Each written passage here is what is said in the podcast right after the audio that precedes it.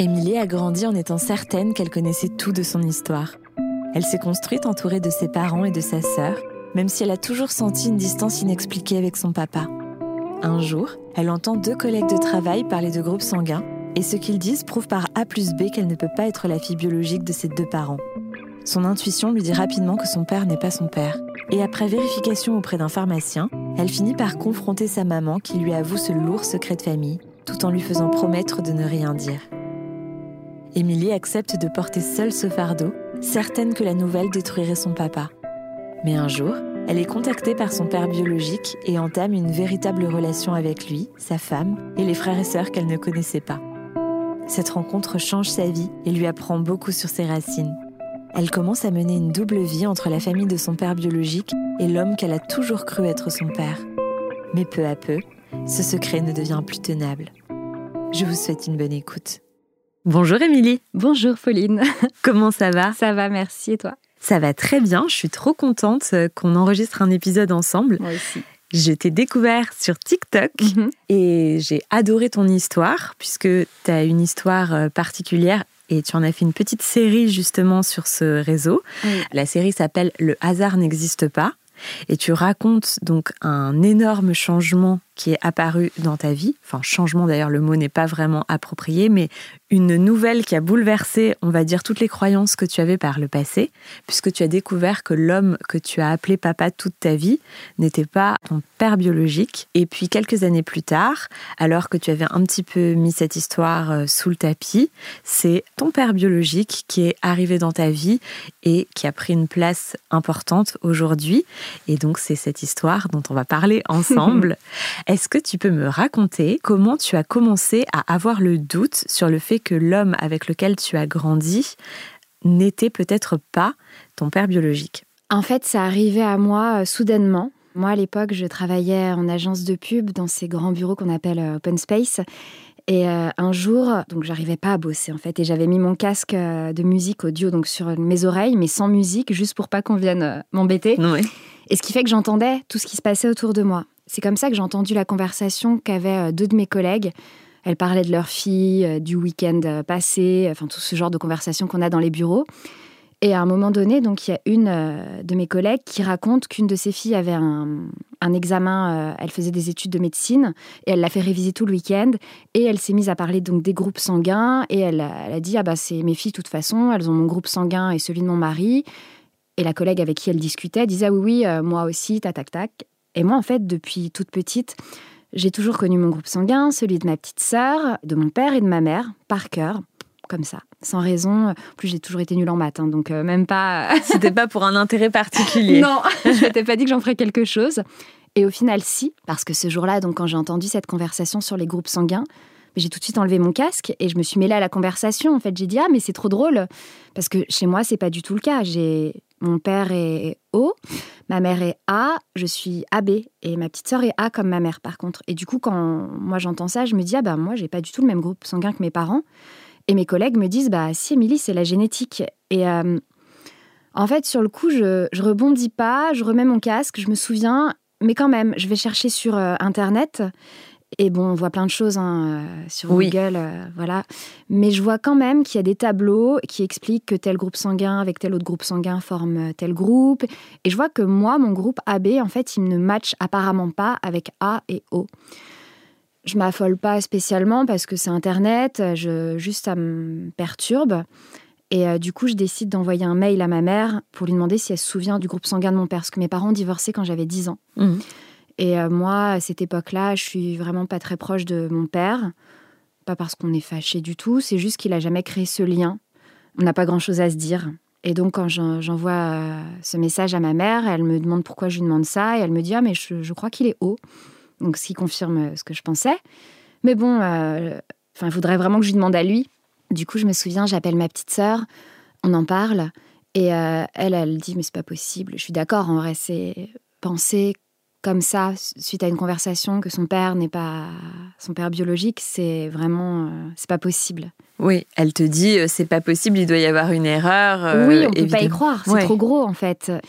Et du coup, pas le jour même, je crois deux, trois jours après, parce que bien sûr, ça restait dans ma tête, je lui dis, écoute, je vais l'appeler et je vais lui demander, mais il faut que ça paraisse genre... Naturel. Naturel, voilà. Sachant que, comme euh, je te disais, on n'a vraiment pas grand-chose à se dire. On s'appelle pour se dire bonne année, bon anniversaire. Et il me parle, lui, enfin, on se parle pas de grand chose, quoi. Et donc, je l'ai appelé et je lui ai dit, tiens, au fait, euh, départage-moi euh, avec euh, ma sœur. Donc, je lui dis qu'on se chamaille sur son groupe sanguin. Je lui dis, elle, elle dit que t'es un tel et moi, je dis que t'es haut. Il me dit, non, non, t'as raison, je suis haut. Et en fait, je me souviens quand il me dit ça, il y a un, un poids, en fait, qui tombe dans, mes, dans le bas de mon corps, vraiment, et ma gorge se serre. Et moi, j'étais au bureau encore, c'était un vendredi soir enfin fin d'après-midi. Et du coup, je mets fin à la conversation et je prends mes affaires et je pars de l'agence en fait. Et je me souviens, je me suis dit, mais pourvu que je croise personne dans les ascenseurs qui m'adresse la parole. Parce que là, j'avais, j'allais exploser en fait. C'est au fond de toi, tu avais déjà ta réponse. Oui, mais j'avais, je crois, besoin de que quelqu'un d'autre me le dise. Euh, du coup, ma première idée, c'était d'aller dans une pharmacie. Du coup, c'est ce que j'ai fait. Et il y avait du monde. Et je me suis dit, euh, allez, euh, demande, mais de manière aussi pareille, très naturelle, couper des, toutes les émotions que j'avais. Et donc je demande, le pharmacien ne comprend rien, il me fait répéter, je fais tomber euh, les prospectus sur le comptoir. Et il me dit Ah, hum, oh là là, je vais demander à la petite stagiaire, parce que lui, il, il, avait déjà un certain âge. Et il dit On va lui demander, elle sort de l'école. Euh. Ce sera plus frais dans sa tête. Voilà. Et euh, elle, elle répond Il dit Oui, oui, je pense, la... enfin, c'est la même chose que ce que j'allais répondre. Si votre, vous êtes AB et que la maman est A, le papa est B ou AB, en fait, il faut qu'il y ait les deux allèles. Et donc, j'ai dit merci, au revoir. Et en fait, j'avais. Là, c'était fini, en fait. C'est en fait, j'ai souvent, quand je parle de ce moment, cette image des, immeubles qui s'écroulent en une fraction de seconde. Euh, c'est ce qui s'est passé à l'intérieur de moi. Donc, je me, souviens que j'ai appelé ma petite sœur, et je sais même plus ce que je lui ai dit aujourd'hui. J'ai un blackout de ce moment. J'ai juste décidé très vite d'appeler ma mère pour, euh, pour la confronter. Mmh. Voilà. Et qu'est-ce qu'elle t'a dit, ta mère? Au début, elle a pas bien réagi. Ma mère, c'est quelqu'un euh, d'assez. Elle a son caractère. Je l'ai longtemps craint quand j'étais plus jeune. Et là, donc, euh, quand je l'ai confrontée à, ce que le pharmacien m'avait dit à ma découverte, elle a tout de suite euh, fermé la conversation en me disant que je disais n'importe quoi, que j'avais qu'à dire que j'étais échangée à la naissance, que elle n'avait pas le temps, elle conduisait et que de toute façon, euh, je suis en bonne santé et j'ai une famille, donc tout va bien. Et elle m'a dit j'ai pas le temps, je raccroche. Et ça, j'avoue que ça m'a, ça m'a pas forcément aidé euh, le jour de la découverte. Je suis rentrée, je me souviens chez moi, il pleuvait des cordes, bien sûr, à pied comme un zombie dans Paris. J'ai marché, je pense, pendant plus d'une heure pour arriver euh, là où j'habitais euh, à l'époque. Je me suis pas fait écraser, je sais pas comment, parce que vraiment, je marchais. Ouais, t'étais vraiment ailleurs. Ah ouais, j'étais. Hmm. Voilà. Et évidemment, ce que te dit ta mère ne te réconforte pas du tout. C'est-à-dire que tu étais toujours sûre de toi. Bien sûr, le pharmacien l'a dit, donc c'est bon, c'est. Et puis après, je me suis dit, mais, mais c'est pour ça que je suis pas proche de lui. Enfin, je En fait, il y a plein de choses où je me suis dit, euh, quand, je pense que les enfants, quand on est enfant, on sent tout, euh, sans mettre de mots précisément. J'ai jamais senti que mon père n'était pas mon père, mais quand j'étais petite, je me suis toujours euh, sentie un tout petit peu décalée, mais même pas d'un millimètre, peut-être encore plus petit que ça, mais il y a un tout petit truc, un petit grain de sable, sans pouvoir expliquer ce que c'était. Et aujourd'hui, en fait, ça fait sens. Oui, tu as reconstitué le puzzle aujourd'hui, euh, maintenant que tu as évidemment tous les éléments. Ouais. Et donc ta mère te lance un petit peu à la fin de la conversation, te dit oh, écoute, on en parlera quand on se verra. Ouais. Et toi, tu l'as pris pour une porte ouverte. Oui. Et dirais que j'ai pris le train. tu as pris le train pour, euh, pour aller la voir et pour parler avec elle. Voilà. Du coup, elle, euh, donc, elle admet qu'il y a quelque chose dont elle a toujours eu apparemment un doute. Moi, je ne sais pas si c'est vrai le fait qu'elle ait eu un doute, même encore aujourd'hui, euh, je ne saurais jamais. Mais en tout cas, c'est le parti pris qu'elle prend de dire euh, j'étais pas sûre, je ne savais pas. Hmm. Donc elle me dit que quand elle s'est mariée à mon père, elle, euh, elle voulait vraiment un enfant, mais vraiment, elle me dit ça marchait pas. si on avait pu me couper la main pour que j'ai un enfant, franchement, je l'aurais fait. Et en fait, mon père, à l'époque, lui, enfin, c'est quelqu'un, il, était, il buvait beaucoup, trop. Ce qui fait que pour avoir un enfant, c'était compliqué. Donc ma mère a pris des traitements ça ne fonctionnait toujours pas. Et en fait, elle me raconte que elle travaillait donc sur Paris et qu'un jour, elle a rencontré un homme qui ressemblait plus ou moins à mon père. Et elle me dit, je me suis servi de lui pour avoir un enfant. En fait, elle me dit je l'ai vu deux fois, pas plus. Et j'étais même pas sûre. Après, j'étais enceinte. Elle me dit, mais j'étais même pas sûre que tu sois de lui ou de ton père parce que j'avais eu des rapports avec les deux de manière euh, rapprochée. À la date euh, fatidique. Oui. Et elle me dit, moi, je voulais juste un enfant. Et, euh, et voilà, et t'es en bonne santé, t'as une famille, tout va bien. Et, et, non, bien sûr que non. Donc, évidemment, je lui demande qui est cet homme. Et en fait, ce qu'elle me dit, c'est que ben, elle, me sort un prénom. Je crois pas du tout. J'entends que c'est faux. Elle me dit Bruno. Elle me dit, mais je ne sais plus. Elle me dit, tu sais, à l'époque, il n'y avait pas les téléphones portables. Euh, je sais qu'il avait son, son business sur Paris. Euh, voilà. Euh, il me dit châtain, les yeux clairs. Parce que moi, quand même, je suis la seule de ma famille avec les yeux verts et les cheveux bouclés. Hmm. Et je me souviens, quand j'étais petite, j'ai déjà dit, ah, j'ai les cheveux bouclés. Et, je me souviens que ma mère me disait que ma grand-mère paternelle, aussi a les cheveux bouclés, mais en fait, elle se faisait des permanentes. Hmm. Et donc, ma mère me dit qu'elle ne se souvient pas, donc euh, elle n'a pas de numéro de téléphone, rien de cet homme, et que euh, pour elle, c'est pas un problème. Je lui parle de racines, et elle me dit mais quelle racine Moi, j'ai beaucoup déménagé quand j'étais petite. Il euh, n'y bah, a pas de problème. Et vraiment, on a un on ne se comprend pas en fait, on parle pas le même langage. Et elle me, elle rajoute à ça que c'est un secret, que personne doit le savoir, donc même pas mon père, ni même tous mes cousins, cousines, mes oncles et tantes, euh, de son côté à lui. Ma mère est fille unique, donc euh, voilà. Et j'accepte en fait, parce que j'ai pas d'autre choix et que c'est déjà trop gros euh, comme découverte. je sais pas quoi faire de ce truc et je dis oui. Je, garde le secret. Donc au final, il y a que ma mère, ma petite sœur, mon beau-père, avec qui ma mère est mariée depuis des années, et moi, qui sommes au courant de, de ce truc. De ce secret. Voilà. Et puis toi, sur le moment, j'imagine aussi que c'est pas tellement embêtant d'en faire un secret parce que au moment de cette conversation, tu ne penses pas que tu vas pouvoir retrouver ton père puisque tu n'as vraiment aucune trace de qui il est. C'est par la suite que ça va devenir problématique, mais sur le moment, j'imagine que... Non, sur le moment, euh, ça me soulage d'un poids même, sur le moment. Parce que je me dis, ah, c'est bon, je ne suis pas génétiquement reliée à, à mon père qui a un problème avec l'alcool bien que ça se transmette pas, euh, mm. soit pas héréditaire, mais il y a un truc qui me détache d'un seul coup de, de cette situation où euh, je le trouve pas assez présent, où je bah, je sens pas la connexion en fait, et euh, je me dis il y a quelqu'un d'autre. En fait, je fantasme quelqu'un d'autre, mais à aucun moment je me dis je veux j'aimerais bien savoir qui est cette personne, mais je veux pas interférer dans la vie de mon père biologique parce que, enfin, je sais pas, j'y pense même pas. J'ai pas de nom, j'ai rien, donc euh, oui, ça me vient même pas en tête. C'est pas une option euh, pour toi. Donc euh, je reste longtemps comme ça avec ce fantasme. Alors je vis très bien le, la chose, mais il y a des moments où quand je suis au cinéma ou que je lis des livres qui parlent donc de, de pères absents ou quoi, ça vient me toucher quand même un peu en fait. Je me dis ah mince, c'est dommage, hmm. mais c'est pas possible. Hmm. Donc, les années passent. Oui. Et puis tu es contactée par celle qui est ta demi-sœur, mais tu ne le sais pas encore, qui te contacte sur les réseaux sociaux. Ouais. Et donc. Ça, c'est fou. Ouais.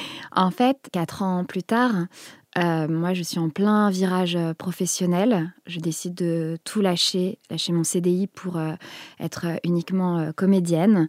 donc ça, ça faisait déjà très peur parce que c'est un saut dans le vide. Ouais. Voilà. Et au même moment, un matin, je me réveille avec un message sur Facebook euh, d'une ado. Elle me demande de confirmer le prénom de ma mère. Alors, je trouve ça très étrange parce que franchement, ma mère, elle n'est pas sur les réseaux. Elle n'a pas beaucoup d'amis, je pense, euh, enfin, surtout de, 16 ans. Ouais. et, euh, et donc, je, je dis oui, c'est bien le prénom de ma mère. Et mais quand je vois la photo de cette fille, je me dis mais c'est fou, on dirait moi quand je suis ado.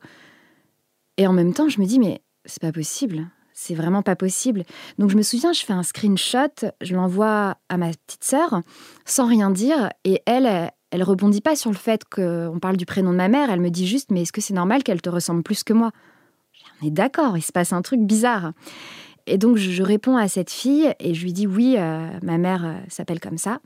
Et après, je, je, pars bosser et je me souviens, c'est insupportable tout le trajet en métro parce que j'ai vraiment cette envie de, demander à tout le monde si cette fille me ressemble. Mm. Euh, j'arrive euh, au travail et euh, ma collègue qui à l'époque avait parlé des groupes sanguins, je lui montre, elle me dit écoute Émilie, c'est pas possible, vraiment, il y a un truc.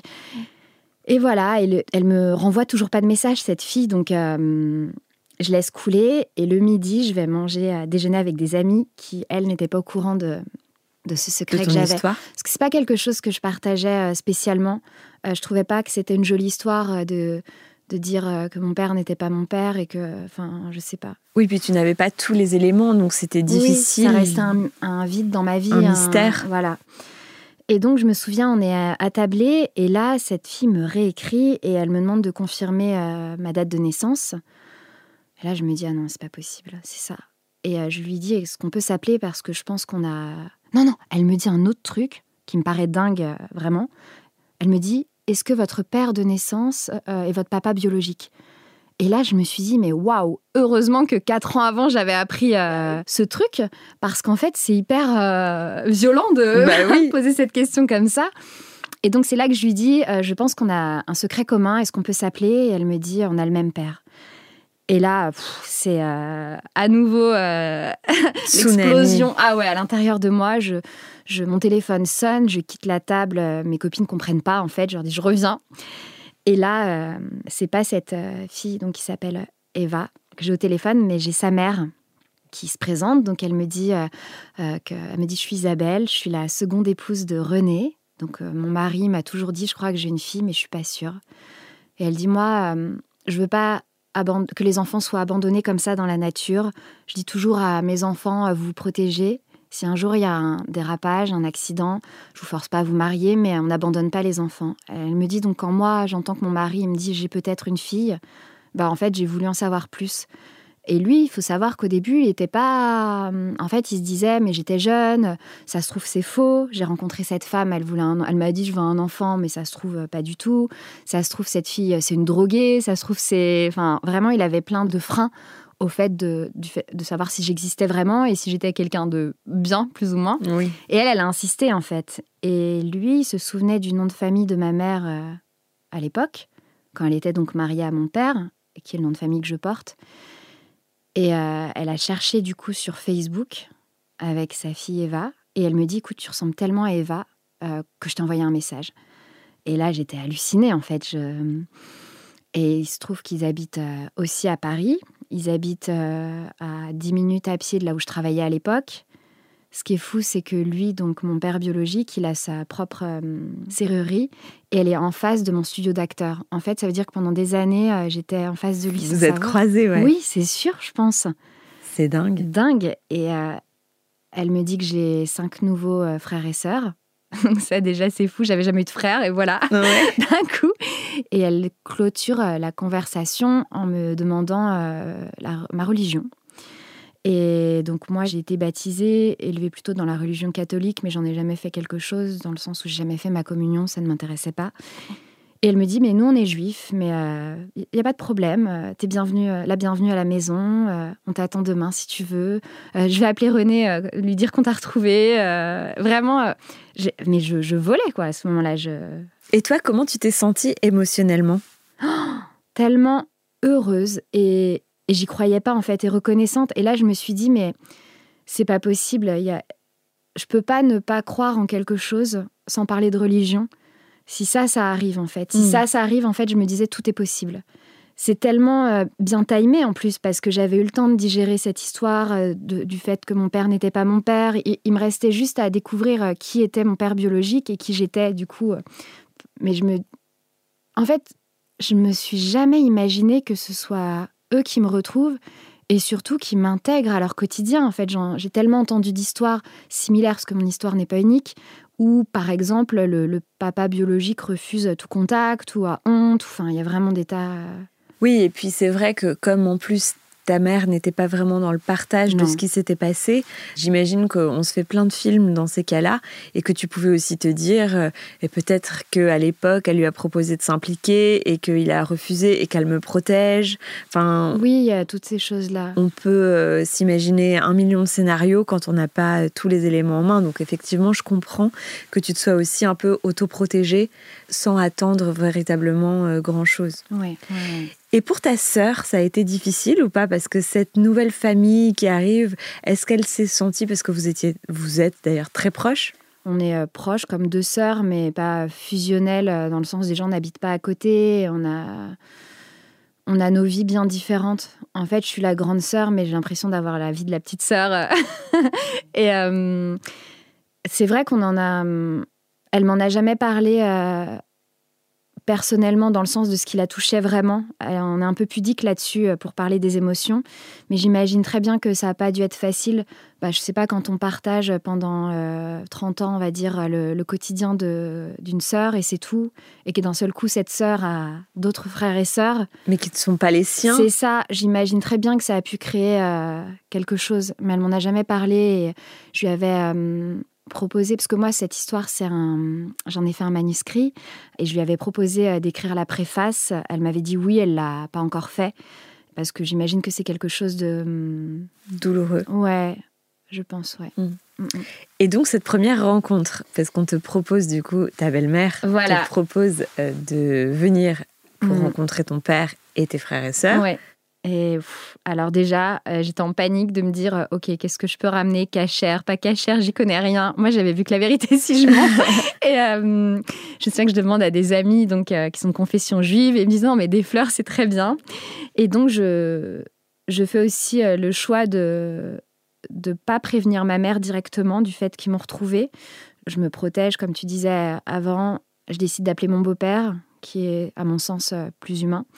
Et je lui dis, bah, dis-le à maman si tu veux, mais voilà ce qui se passe. Et lui, il, est, il, a vraiment une réaction euh, vraiment mignonne. Il me dit, mais Émilie, fais attention, tu connais pas ces gens, dévoile pas tout, euh, machin. C'est vraiment. Euh, mon beau-père, en fait, c'est un peu comme bah, le père que j'ai jamais eu quand j'étais petite, dans le sens où il s'est vraiment occupé de ma petite sœur et moi, comme si on était ses propres enfants.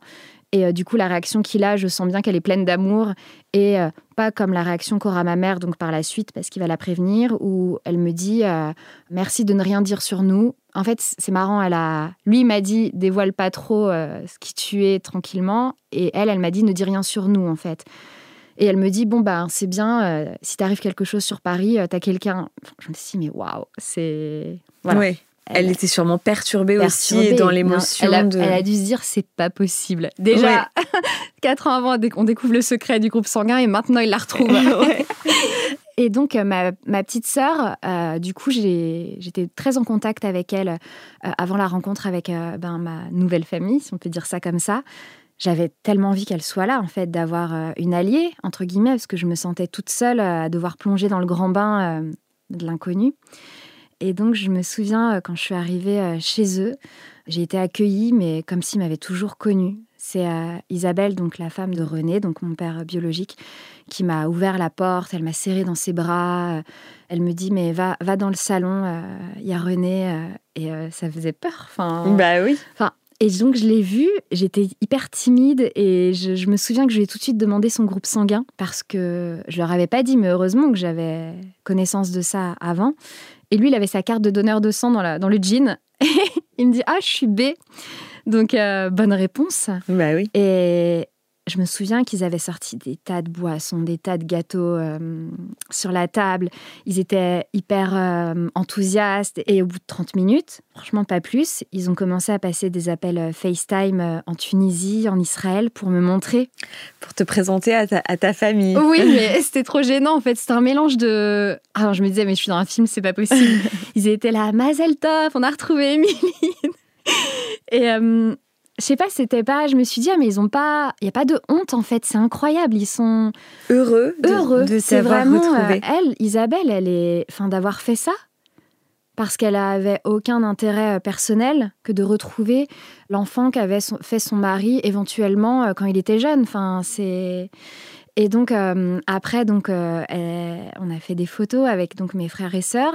Alors j'ai rencontré euh, chez eux, il y a mes trois plus jeunes frères et sœurs qui vivaient. Quand je les ai rencontrés, on est allés tous au resto. lui, il était hyper enthousiaste aussi. Il disait au serveur, c'est ma fille. il le disait à tout le monde. Et il me dit, moi, je t'adopte, je vais te reconnaître. Et moi, tout de suite, il y a eu un, un mouvement de recul de, ah non, mais c'est un secret. Et puis, il faut me laisser le temps, en fait. Il faut te laisser le temps d'assimiler la nouvelle, d'apprendre à, les connaître, de prendre tes marques. Et aussi, tu n'as à ce moment-là toujours pas prévenu l'homme que tu as appelé papa euh, toute ta vie. Et, que euh, j'appellerai toujours papa, d'ailleurs. Enfin, oui, bien sûr. Même si je suis pas euh, proche de lui en tant que père, je peux pas appeler quelqu'un d'autre papa. En tu fait. peux pas l'effacer comme ça. Non. Donc en fait, ce qui s'est passé, c'est que eux, bon, tout de suite, ils m'ont proposé de partir en vacances avec eux. Bon, j'ai pas, je pouvais pas, c'était adorable. Ils m'ont, ils m'ont tout de suite dit, tu peux nous appeler quatre, cinq fois par jour. Euh, vraiment toute cette, chaleur de, des familles juives, je pense, euh, que moi j'ai pas connue. Dans, moi, j'ai grandi en Picardie, il se passait rien. Et c'est un peu trop pour moi au début parce que je suis un peu sauvage, mais après, une, petit à petit, j'ai appris à les connaître. Ils m'ont intégré vraiment à, tout, euh, de toutes les fêtes. euh. Et tu crées vraiment des liens euh, paternels avec ton père biologique, ouais. Ah oui, naturellement en fait. Je, je me suis rendu compte de ça. Euh, du coup, je me suis dit, mais il y a vraiment quelque chose d'animal en fait, euh, où c'est. Je sais pas, en fait, j'ai un souvenir de moi quand je suis plus petite euh, chez euh, donc mon père, comme il nous avait un week-end sur deux, comme mes parents étaient divorcés, où il vient me dire bonne nuit dans mon lit, et je sais pas pourquoi j'ai eu un mouvement de recul, et il m'a dit, je suis ton père quand même. Et ça, ça m'a marqué en fait, qui souligne ça, et que j'ai eu- je me suis rendu compte que j'avais eu ce mouvement de recul. Et alors que René, donc mon père biologique, il y a un truc où jouer, je vais l'embrasser euh, sans problème. Alors que je connais depuis beaucoup moins longtemps. Il y a, hum, je, je- voilà, des petites choses comme ça. Je me suis rendu compte, ou même euh, aujourd'hui, je suis, je vais plusieurs fois par semaine, je vais à- dans sa serrurerie prendre un café et je me force absolument pas. Ouais. Le lien se crée donc naturellement et tellement que à un moment donné, tu éprouves un peu le, le besoin d'embrasser un peu leur culture et tu souhaites aller vivre euh, en Israël. Un petit peu, ouais. Oui, parce qu'en fait, ils m'ont proposé une première fois au bout de donc euh, deux heures de partir avec eux en vacances. Donc là, j'avais pas pu. Mais euh, l'année suivante, euh, je décide de partir avec eux à Tel Aviv. Alors moi, je suis jamais allée là-bas. Enfin, j'avais même jamais eu cette idée d'aller en vacances en Israël. Je me souviens qu'à l'époque, il y a une copine qui m'avait dit qu'elle était partie avec des, des potes à elle là-bas, et je m'étais dit, Putain, c'est dingue, j'aurais jamais cette idée, mais c'est cool. Et finalement, ça m'arrive en fait. et, euh, et quand j'arrive à, à Tel Aviv, au-delà de passer mes premières vacances avec euh, donc euh, ma Ta famille. ils passent pas du tout les vacances de la même manière que ce que j'ai déjà vécu avec euh, ma première famille. C'est déjà ça, c'est un choc. J'ai l'impression d'être dans une télé-réalité. Vraiment, j'hallucine de partout. Ça parle fort, ça râle, ça s'insulte, ça s'adore. C'est et au-delà de ça, j'ai un coup de cœur pour le pays en fait. Je me dis waouh. En fait, je comprends pas. Je sens qu'il y a une énergie particulière où je me sens bien, je me sens chez moi en fait. Ça me fait bizarre de dire ça, mais vraiment. Et, et donc l'année suivante, je retourne avec eux là-bas. Ensuite, j'y retourne toute seule pour faire un semi-marathon. Euh, J'en avais jamais fait de ma vie, mais c'était mon excuse pour aller là-bas. Et là euh, commence euh, le confinement. Donc je dois rentrer en France. Je prends le dernier vol, je me souviens. Et ça me brise le cœur. En fait, je pleure comme si j'avais abandonné euh, une personne. Ouais. Quelqu'un qui t'est très Ouais. cher derrière toi. Je me dis, mais qu'est-ce qui se passe? Et euh, donc pendant le confinement, bah, comme beaucoup de gens, je commence à travailler de chez moi. Donc euh, moi, je, donc, je suis comédienne, mais je fais beaucoup de voix off. Et donc je m'achète un, un micro et je, je travaille de la maison. Et je me dis, mais génial, je vais Je peux partir. le faire partout. Mais bien sûr, je vais aller vivre euh, en Israël. Sauf que ce que j'avais pas prévu, c'est que pour partir vivre là-bas, il y a quelque chose qui s'appelle faire son alia. C'est un processus qui permet à toute personne de confession juive, donc qui a père, mère ou grands-parents euh, juifs, de rentrer entre guillemets en Israël. Et euh, donc euh, le billet d'avion est payé, euh, le taxi de l'aéroport euh, au lieu d'habitation, il y a des 500 heures de cours d'hébreu, il y a des allocations, enfin vraiment c'est le tapis rouge. Et donc c'est aussi l'autorisation de rester euh, dans le pays euh, sans visa en fait surtout. Mm. Donc moi je me dis mais très bien, je, je vais faire euh, ce truc. Euh, mon père est juif après tout, donc euh, il y a... Pour Voilà. ça, il faut te convertir en premier lieu ou pas Non, parce que si mon père est juif, ça marche. D'accord, ok. Donc je suis à une réunion en ligne sur Zoom avec un mec qui doit en faire 50 par jour. Il déblatère son texte. On sent, je sens vraiment que c'est. Il faut que ça trace. À la chaîne, on, il dit, je me souviens, il dit Ah, on, on vous donnera votre date de départ. J'avais l'impression de partir pour Daesh en fait. Ouais. C'était vraiment. Et là, à un moment donné, je, je- je- je l'interromps et je lui dis Mais est-ce qu'un test ADN, euh, c'est assez pour prouver euh, que mon père est juif Parce que oui, je t'ai pas dit, du coup, j'ai fait un, un Test test, ADN. J'ai même fait un test, donc c'est bien mon père. J'ai même fait un test d'origine euh, ethnique. Et moi, de, petite, j'étais hyper triste d'être que de France.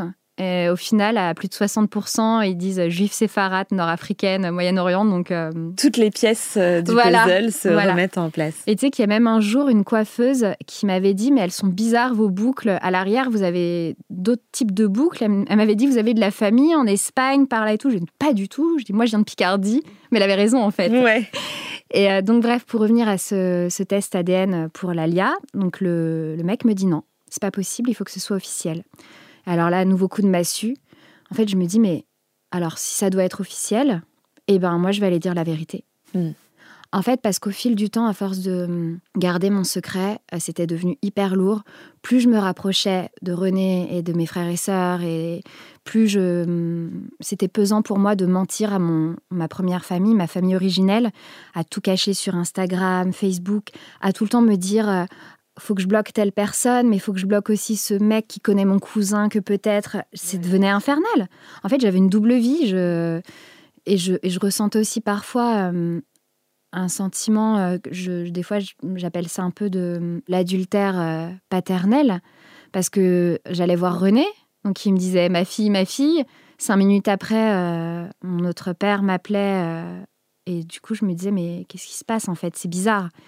Et du coup, donc, quand, quand je vois que je n'ai pas le choix euh, que de dire euh, la vérité, je me dis, ben, très bien, mon envie d'aller vivre en Israël va me faire dire la vérité à tout le monde. Et c'est comme ça. Euh, après tout, c'est pas mon secret, c'est celui de ma mère. Donc, allons-y.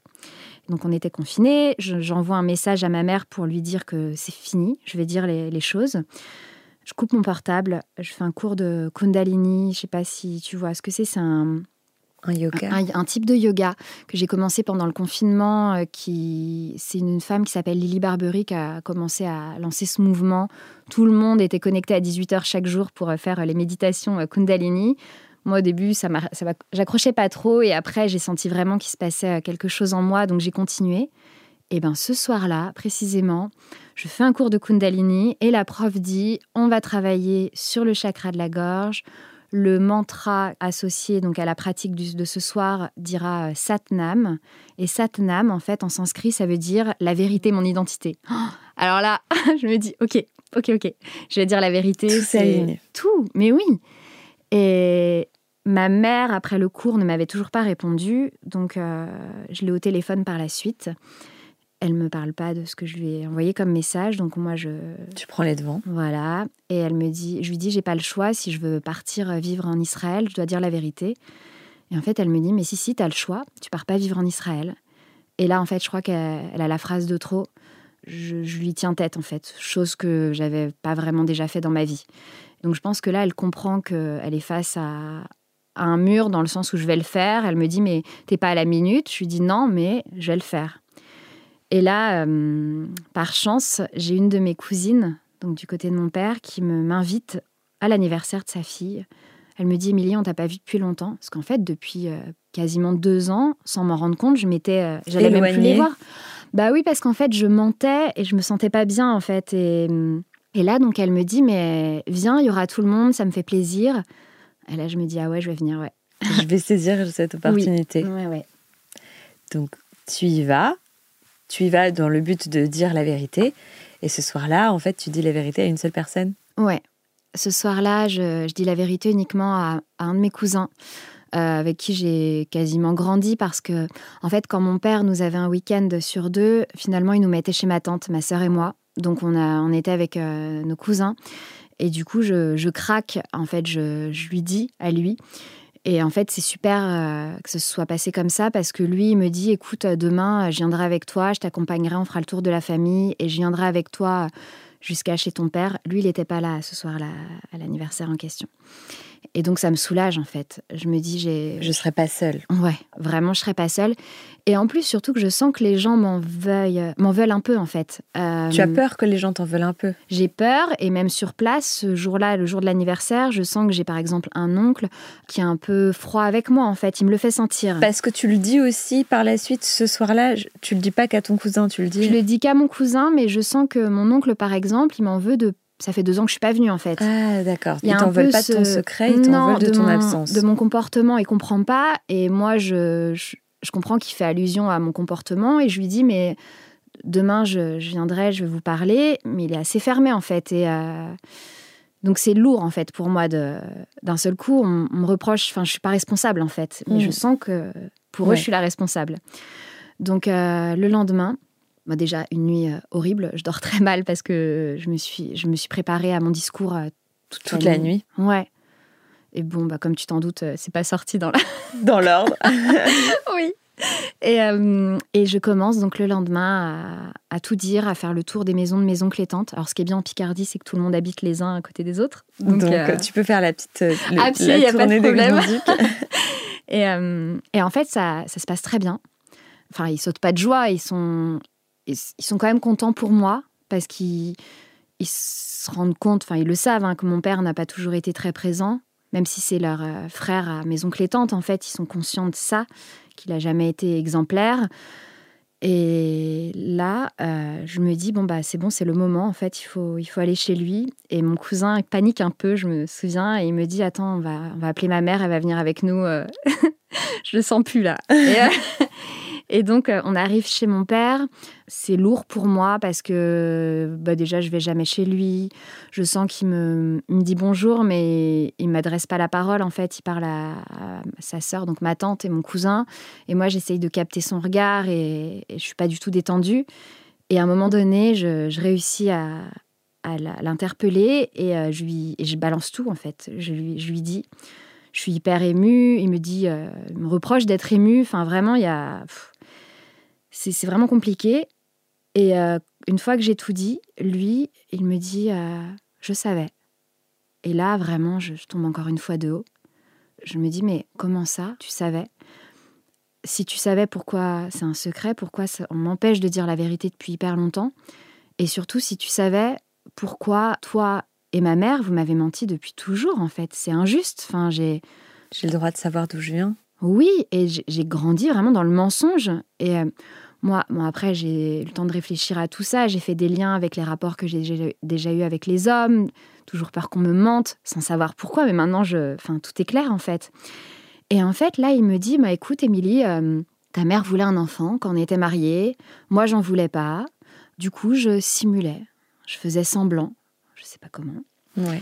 Et ce qui fait que le jour où elle est venue lui dire je suis enceinte, euh, il a compris que c'était pas de lui, mais il a rien dit.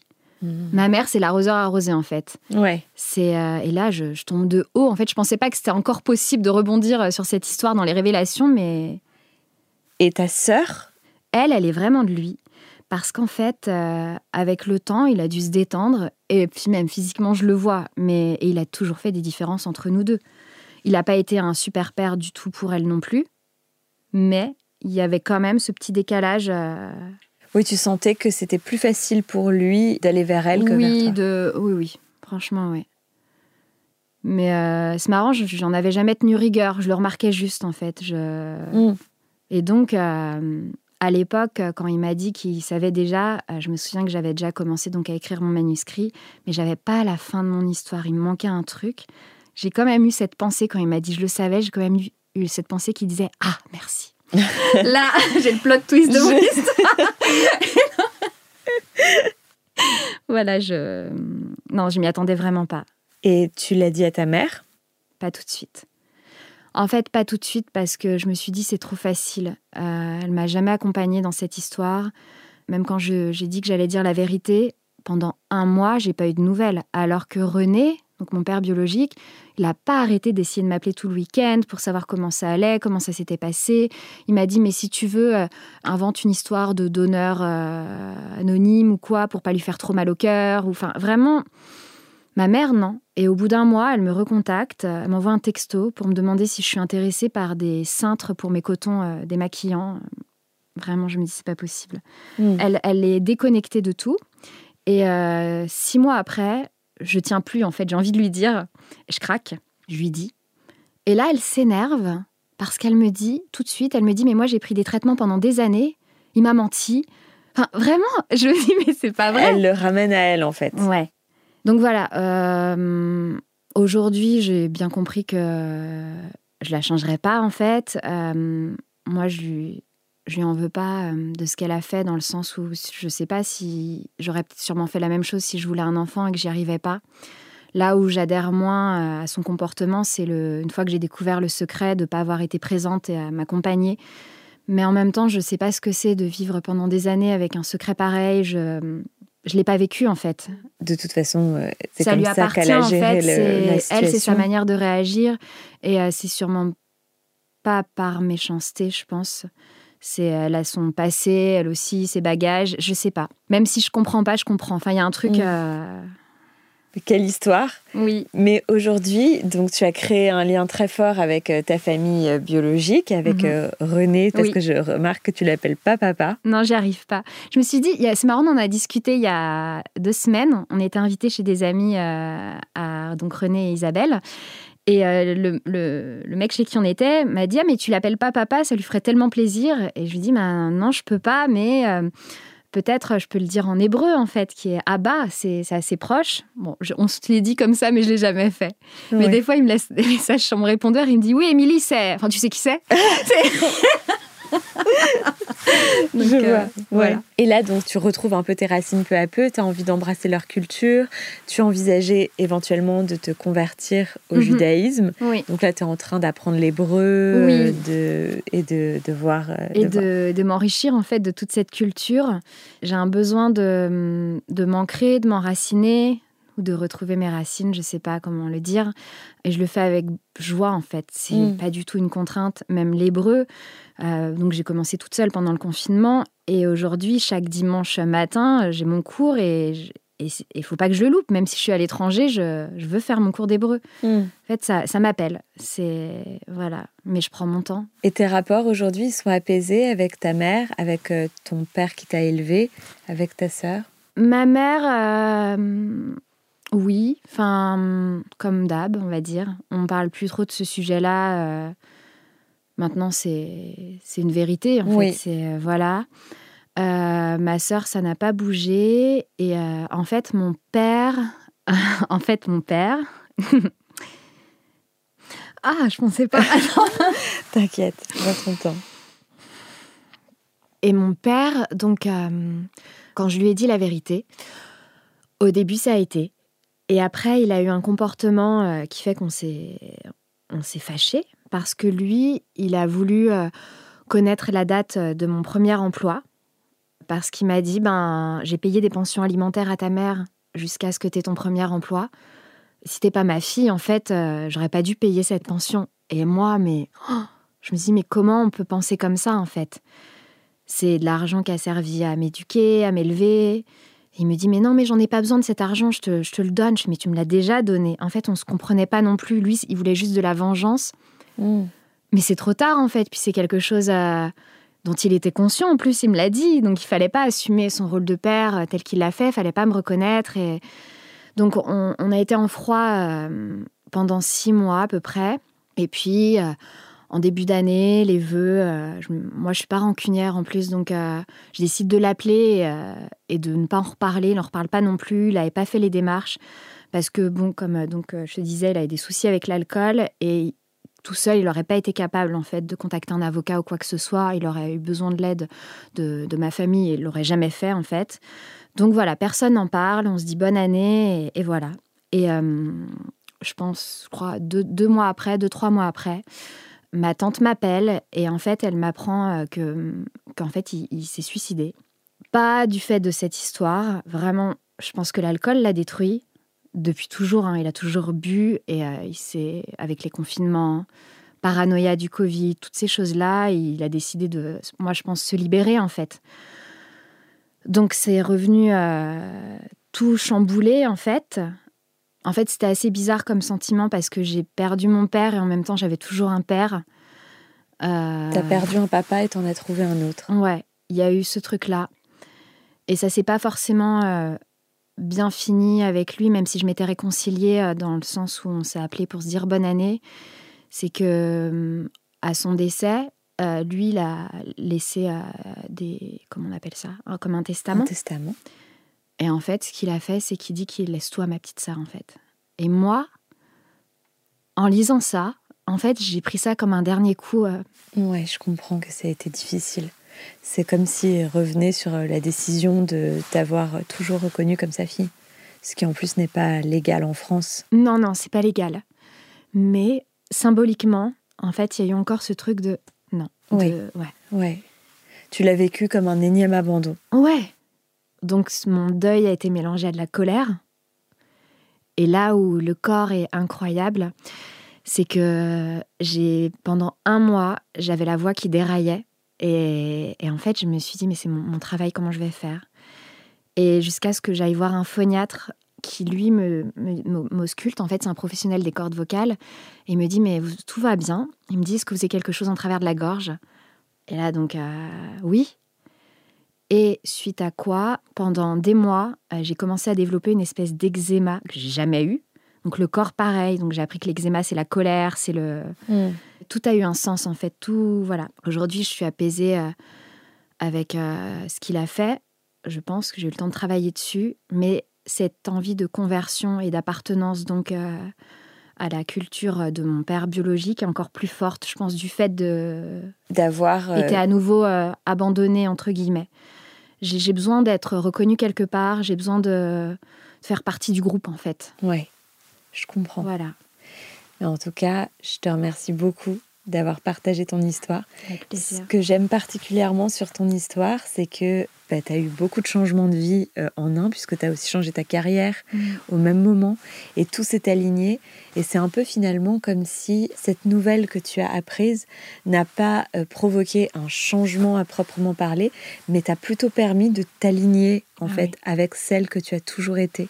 Et je trouve ça très agréable à écouter. Je te remercie d'avoir partagé ton histoire. Avec plaisir. Oui, c'est vraiment une force aujourd'hui. Je, suis hyper contente d'avoir euh, traversé tout ça, même si ça n'a pas été facile ouais, à toutes les étapes. J'imagine que ça a été très compliqué. Merci beaucoup. Merci Pauline. À bientôt. À bientôt. Voilà, le moment est venu de se quitter. J'espère que vous avez apprécié cet épisode. Je vous donne rendez-vous la semaine prochaine pour découvrir un nouvel invité, un nouveau parcours et se faire embarquer dans un nouveau virage. En attendant, prenez soin de vous et bonne semaine.